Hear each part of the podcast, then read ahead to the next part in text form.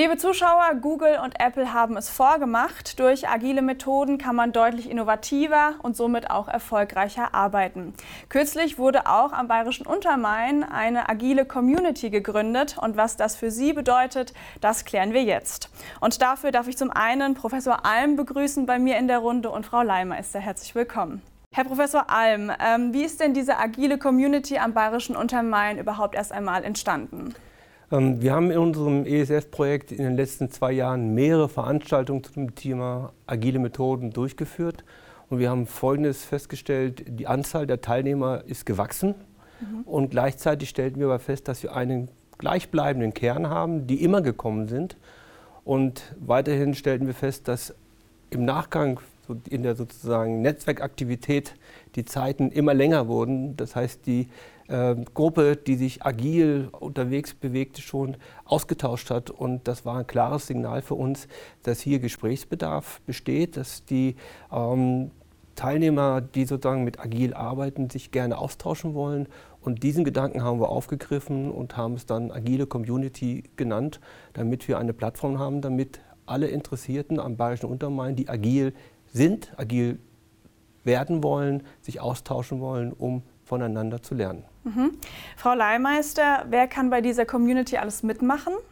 Ja, also die, äh, die, Community heißt ja Agile Community Bayerische Untermain. Das heißt, wir haben im Fokus Unternehmen aus der Region, mhm. sind aber auch offen für äh, ja, Grenzgänger, die äh, der Meinung sind, sie würden bei uns vielleicht noch mal weitere Aspekte und Impulse für ihre eigene Arbeit bekommen. Wir haben in der Community äh, Unternehmen, die wirklich sehr klein sind und die auch noch ganz am Anfang ihrer agilen Transformation stehen.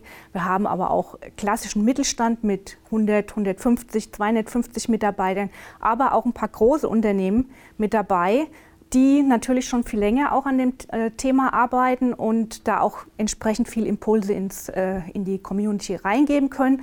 Was wir auch dabei haben, wir haben auch ein paar Beratungsunternehmen mit dabei, die schon über längere Zeit Kundenprojekte äh, betreuen, äh, wo diese Einführung der agilen Methoden dargestellt wird. Wie oft trifft man sich jetzt?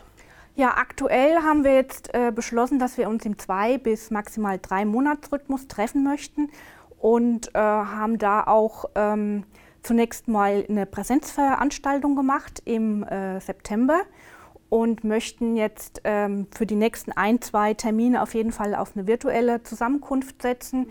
Äh, in Zeiten von Corona geht es leider nicht anders. Und ähm, ja, da äh, haben wir den nächsten Termin für den 18.11. angesetzt. Mhm. Herr Professor Alm, wie ist so der Stand von agilen Methoden, gerade jetzt bei kleineren, mittleren Unternehmen am Bayerischen Untermain? Also wir sehen, dass das Thema immer stärker in, den, in die KMUs reindrängt. Mhm. Wobei wir zwei unterschiedliche Vorgehensweisen feststellen. Einmal die klassische Top-Down-Vorgehensweise, äh, das heißt, die Unternehmensführung hat entschieden, wir wollen agil werden. Eine Person wird ausgeguckt und damit beauftragt, agile Methoden einzuführen. Die Theorie kann man überall nachlesen, aber wie kriege ich es wirklich operativ ins Unternehmen rein? Wie kann ich die Mitarbeiterinnen und Mitarbeiter begeistern? Da fehlt es oftmals an Hinweisen und das erhoffen sich die Mitarbeiterinnen und Mitarbeiter, die diese Aufgabe haben, diese Informationen in der agilen Community zu bekommen. Auf der anderen Seite haben wir diese andere Sichtweise von unten, dass ähm, Mitarbeiter im Unternehmen sagen, wir, wir, sind nicht schnell genug, wir müssen was ändern, die so als ja, Guerillakämpfer sozusagen von unten kommen und versuchen agil zu arbeiten, mit agilen, kleinen, agilen Projekten Erfolge zu zeigen, um dann von unten die Organisation äh, sozusagen zu erobern. Und auch da erhoffen die sich natürlich Hinweise, wie kann ich meine Unternehmensführung für dieses Thema begeistern? Wie kann ich klar machen, dass das ein spannendes Thema ist? Und diese Gespräche, das haben wir auch bei der Kick-Off-Veranstaltung schon gesehen, das wurde auch schon an dem Abend gesprochen. Und da kommen die Gruppen zusammen, die schon Erfahrung haben. Und da sind sehr schnell Gespräche aufgekommen, die ganz spannend waren. Und äh, wie schon angesprochen, die hat wieder etwas länger gedauert, die Kick-Off-Veranstaltung, als wir geplant haben. Aber das machen wir gerne. Mhm. Frau Leihmeister, jetzt sehe ich diese Sendung hier, bin begeistert, möchte teilnehmen. Wann wäre denn der nächste theoretische Termin? Ja, am 18.11. ist unser nächstes Treffen in der agilen Community. Und dort ähm, haben wir ähm, verschiedene Punkte die wir in der Gruppe besprechen wollen. Wir haben eine kleine Vorstellung von agilen Spielen. Da haben wir eine Bachelorstudentin, die sich aktuell mit dem Thema beschäftigt. Die wird ihren Stand der Erkenntnisse äh, darstellen. Agile Spiele ist insofern interessant, weil äh, mit Spielen kann man sehr gut lernen und dann haben wir einen Punkt, wo wir uns unterhalten wollen in Breakout-Sessions, also es wird ja virtuell sein, mhm. ähm, wo wir diskutieren wollen Qualitätsmanagement und agile Methoden. Wie passt es zusammen? Was gibt es da vielleicht für Probleme? Was gibt es da für Schnittstellen? Was gibt es da für Ideen, wie man das gut zusammenbringen kann? Ja, und dann haben wir noch ähm, einen Vortrag von Professor Däfler unter dem, ähm, unter dem Titel das, Hemd, das erste Hemdenknopf-Dilemma. Äh, da geht es um das agile Mindset, äh, darum, dass man am Anfang, wenn man in die agile Transformation reinkommen möchte, dass man da sich als Unternehmen positionieren muss und Dinge definieren muss. Sonst, wenn man da falsch anfängt, dann kommt man am Ende, wie beim Hemdenknöpfen, wenn man den ersten Knopf falsch setzt, kommt man an der falschen Stelle raus. Das ist äh, ja, ich sage mal, die Metapher, mit der er da arbeitet. Und ich bin sehr gespannt auf seinen Vortrag. Und ja, wer daran teilnehmen möchte, kann sich über unsere Webseite natürlich gerne äh, registrieren. Dann bedanke ich mich bei Ihnen beiden für die ausführlichen Informationen. Gerne. Und was mein Project Digital im Kontext agile Transformation in Unternehmen am Bayerischen Untermain bieten kann, erklärt uns jetzt Maike Schumacher. Ja, wir haben bei Mind Project Digital eigentlich ein dreistufiges Modell entwickelt, wie wir Design Thinking den Unternehmen am Bayerischen Untermain näher bringen können. Ähm, ganz niedrigschwellig fängt es an mit einem Online-Kurs. Das ist so ein Überblicksvideo, dauert ungefähr 20 Minuten, wenn man sich das anschaut. Und da bekommt man einfach einen, einen Überblick, was sich hinter dem Begriff Design Thinking verbirgt. Und man kann da einfach mitreden. ähm, etwas weiter einsteigen tut man bei dem Workshop Design Thinking zum Kennenlernen. Dort, ähm, der Workshop dauert ungefähr zwei Stunden und dort lernen die Unternehmen, was sich hinter diesem ganzen Prozess Design Thinking verbirgt. Also es ist ein mehrstufiger Prozess und äh, man spielt wirklich an einem fiktiven Beispiel mal den kompletten Prozess durch und hat es dadurch einfach mal erlebt, was dahinter sich verbirgt.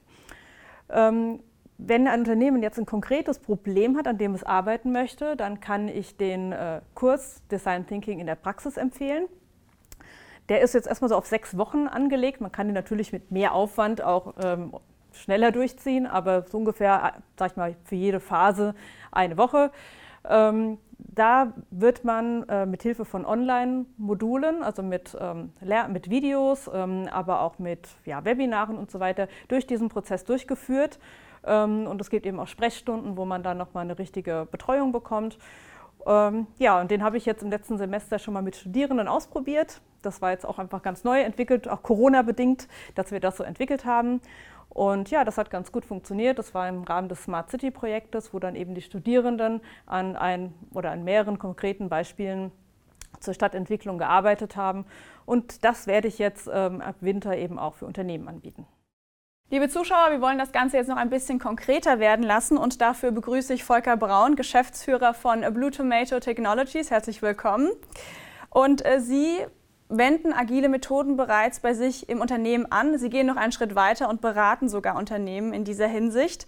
Ähm, was sind denn Ihrer Meinung nach die Voraussetzungen, dass das Ganze ein Erfolg wird? Es ist wichtig, in einem Unternehmen äh, Teams zu finden, beziehungsweise Menschen zu finden, die agiles Arbeiten unterstützen wollen. Diese Teams sollten zusammenarbeiten und bestimmte Werte haben, zum Beispiel Offenheit, Respekt, Ehrlichkeit, das miteinander leben und arbeiten. Zum Zweiten sollte man am Anfang äh, einer agilen Transformation immer einen erfahrenen Scrum Master, Agile Coach mit dabei haben, der die Probleme aus dem Weg räumen kann, die, ein Team, äh, die einem Team begegnen. Und natürlich braucht man den Willen eines Unternehmens, auch agil arbeiten zu wollen. Das sind so die Kernpunkte, die man haben muss. Ähm, was wären da jetzt so die ersten Schritte, die man äh, tun müsste? Man würde ein äh, Projekt suchen, würde gucken, dass man das Projekt mit Menschen besetzt, die agil arbeiten wollen, die gemeinsam äh, Erfolg haben wollen und ähm, setzt da einen erfahrenen Scrum Master, einen erfahrenen Agile Coach zur Seite führt das Projekt durch, aber macht die Arbeit dann auch wirklich transparent. Das heißt, wir äh, würden dann vorschlagen, man macht physische Kanban-Boards, hängt die an die Wand, zeigt, was man an Erfolg hat, was man an Fortschritt hat, was man an Arbeiten gerade durchführt. Durch diese Transparenz und diese Offenheit werden andere Teilnehmer, andere Mitarbeiter aufmerksam auf das Team, möchten wissen, wie das Ganze arbeitet und dadurch kann man das äh, verbreitern im Unternehmen. Ähm, Kommunikation ist ein wichtiger Faktor bei agilen Methoden. Jetzt ist das Ganze ein bisschen eingeschränkt durch Corona. Wie kann man dem entgegenwirken? Klar, Zusammenarbeit in agilen Teams ist der Kern des Ganzen. Man arbeitet zusammen, man committet sich auf ein Ziel in einem gewissen Zeitraum, möchte es auch erreichen, Erfolg haben zusammen. Äh, in den Zeiten ist es natürlich nicht ganz so einfach, miteinander direkt zu arbeiten, aber es gibt äh, massenweise Tools, die das Ganze unterstützen. Als Unternehmen muss ich mir eine Strategie überlegen, wie ich äh, gemeinsam digital arbeiten will, welche Tools möchte ich für welches Event, für welche Thematik einsetzen und das Ganze sollte dann natürlich auch durch die agilen Teams eingesetzt werden. Zusätzlich kann man äh, zum Beispiel einen virtuellen virtuelles Kaffeetreffen äh, nachmittags einberufen oder auch mal ein virtuelles Feierabendbierchen, was wir in verschiedenen Projekten auch machen. Mhm, sehr schön. Vielen Dank für diese Erläuterung. Es war sehr schön beispielhaft, vor allem auch erklärt. Ich wünsche Ihnen viel Erfolg, Herr Braun, mit Ihrem Unternehmen weiterhin. Und falls Sie noch weitere Informationen sammeln möchten, dann empfehle ich Ihnen die Internetseite meinproject.eu und dann sehen wir uns das nächste Mal wieder bei Mein Project Digital.